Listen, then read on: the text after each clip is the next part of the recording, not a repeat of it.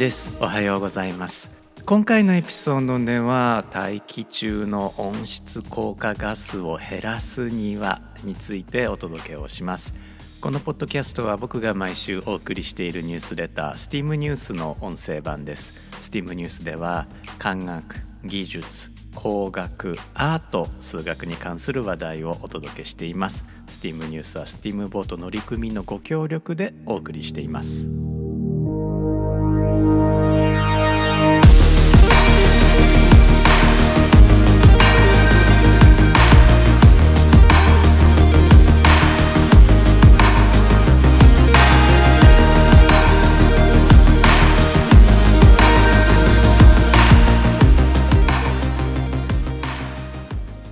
改めまして1です。このエピソードは2023年12月28日に収録しています。このエピソードでは STEAM ニュース第161号から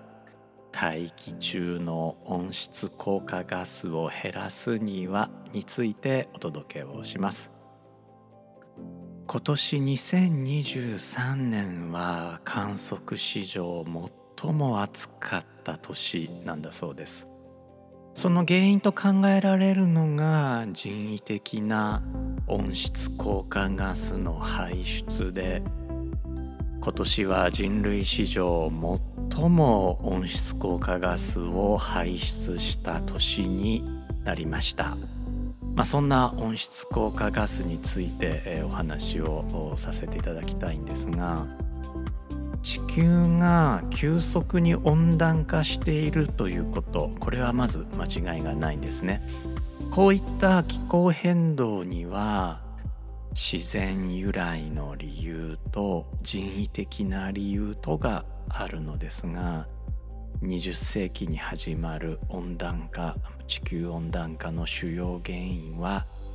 人為起源の温室効果ガスによるものと見られています。温室効果ガスというのは地球を温室のように温める効果を持つ気体ガスのことで水蒸気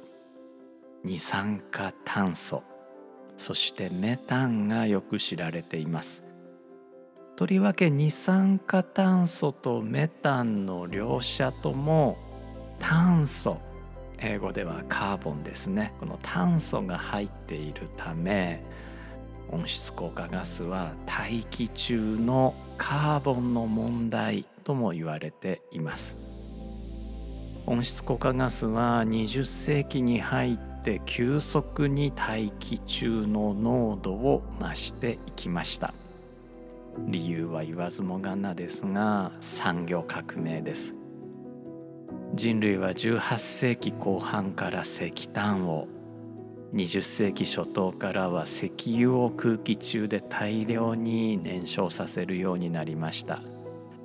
石炭も石油も一言で言えば地中の炭素地中のカーボンです。それを地上へ掘り出して燃やして大気中へばらまいているというわけなんですね。地上の樹木は大気中の二酸化炭素を取り込んで、えー、樹木の体を作っているので薪にして燃やしてしまっても地上の炭素の量は変わらないんです。しかし石炭石油は地下から持ってきたわけですから採掘によって地上の炭素カーボンは増えてしまっているんです。大気中の温室効果ガスを減らす方法は2種類しかありません。放出量を減らすことと放出してしまったガスを回収することです。放出量を減らすというのは石炭石油を燃やす量を減らすということですが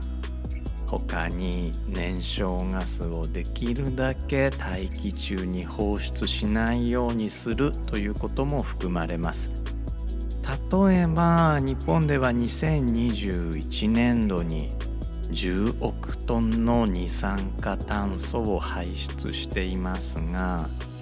2013年度に比べると2億5,000万トンを減らしています。一方の吸収は人類の技術ではまだ大変に難しいものです。今のところ森林による吸収が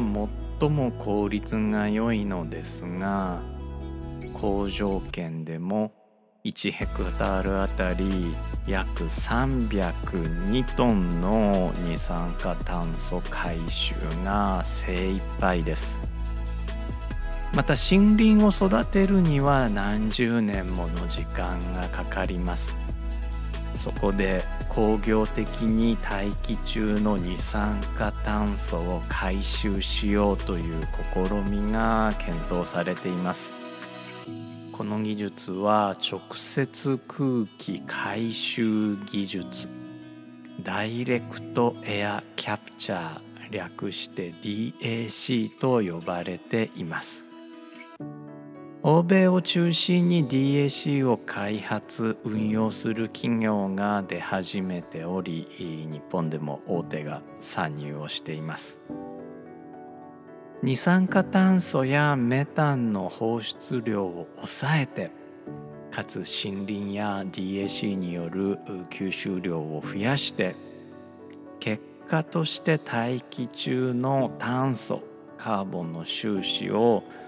プラスマイナスゼロつまりニュートラルにすることをカーボンニュートラルと呼びます。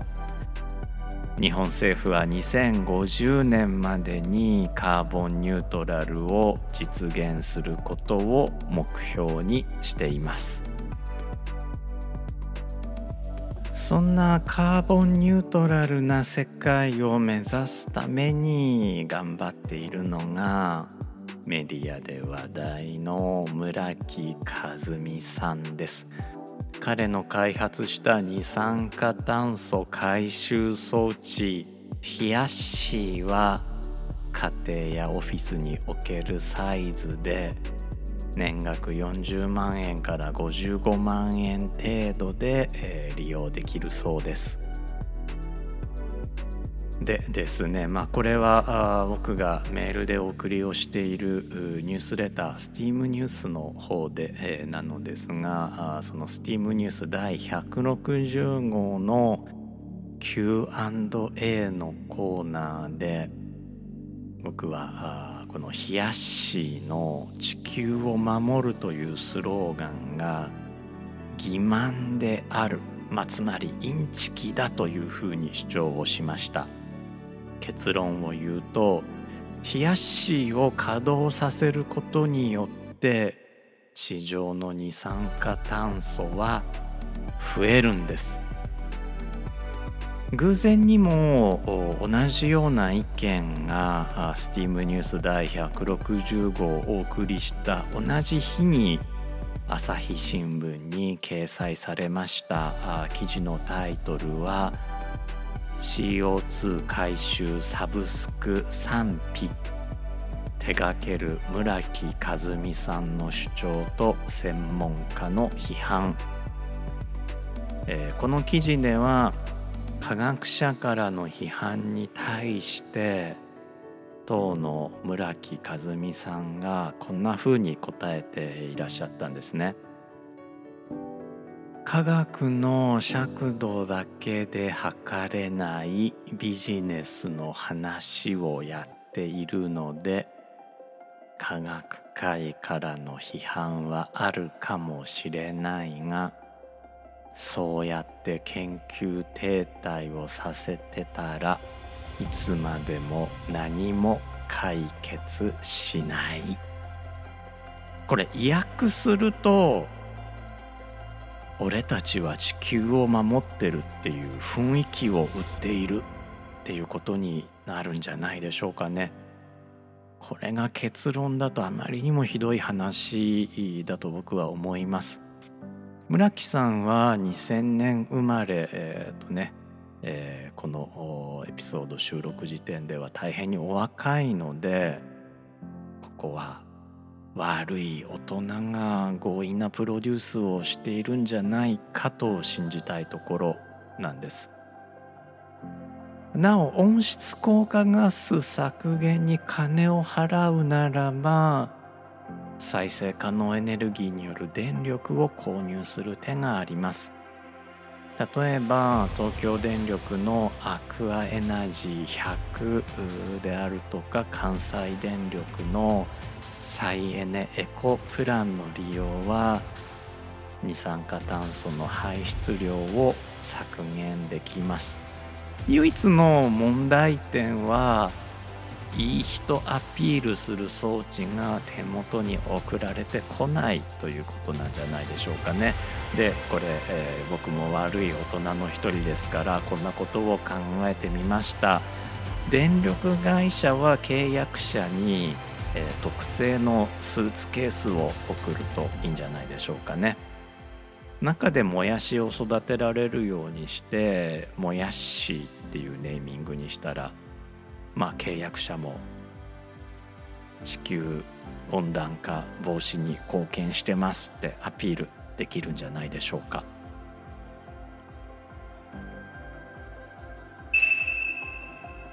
えー、最後ですね悪い大人悪いプロデューサーで締めくくってしまいましたが話を戻すとあの植物による二酸化炭素の回収ですね。これ光合成光合成によって、えー、空気中の二酸化炭素を固定していくわけなのですが植物も呼吸をしています。動物と一緒ですね、えー、酸素を吸い込んで二酸化炭素を吐き出しています、光が当たらない夜であるとかは二酸化炭素を吸い込まないので植物も酸素を吸って二酸化炭素を吐き出すだけ、になってるんですね。で、えー、もやしってまあご存知の通り火を当てずに、まあ、育てるわけですよね。だからもやしも呼吸しますから、えー、実はもやしも二酸化炭素は減らないどころか増やすことになります。まあ、それでもね、えー、冷やしに比べると全然インパクトが少ないわけですしもやしはね、えー、最後食べられますからね冷やしに比べるとメリットはあるんじゃないでしょうか。スティームニュース160号では冷やしがどのぐらい環境にインパクトを与えるかというのも具体的な数値入りで、えー、計算をしています。まあ、1日8時間、えー、東京電力の電力を使って稼働させると1日あたり、まあ、およそ 100g の二酸化炭素が空気中に排出される。えー、しかもですね、えー、冷やしが CO2 二酸化炭素を吸収するために使っているカートリッジこれ中身が水酸化ナトリウムなんだそうですがこちらの製造にも大きな電力を使っています。水酸化ナトリウムを 1kg 生産するのにこちらもですね、まあ、東京電力管内では二酸化炭素およそ 940g を排出することになります。まあ、つまり冷やしは稼働させると地球温暖化に貢献することになってしまうんですね。でこの冷やしを置いといて、えー、さも地球温暖化対策をしています空気中の二酸化炭素を回収していますと主張するのはあるいはそういった効果があると言って冷やしのサブスクを進めるのは僕は欺瞞インチキではないかというふうに考えるわけです。本当ね科学の力を使ってユーザーを騙すやり方というのは良くないと僕は思うので、まあ、こうしてね、えー、少し強い言葉を使って、えー、批判をさせていただきました。メールでお送りしているニュースレター「STEAM ニュースは」毎週金曜日朝7時に届く無料のニュースレターです、えー、無料配信をね維持するためにまあ、さっき無料って言ったところなのですがあご寄付を受け付けております、えー、詳しくはですね概要欄のリンク先からあご覧になって、えー、見てください。今週も最後まで聞いてくださってありがとうございました STEAMFM の1でした。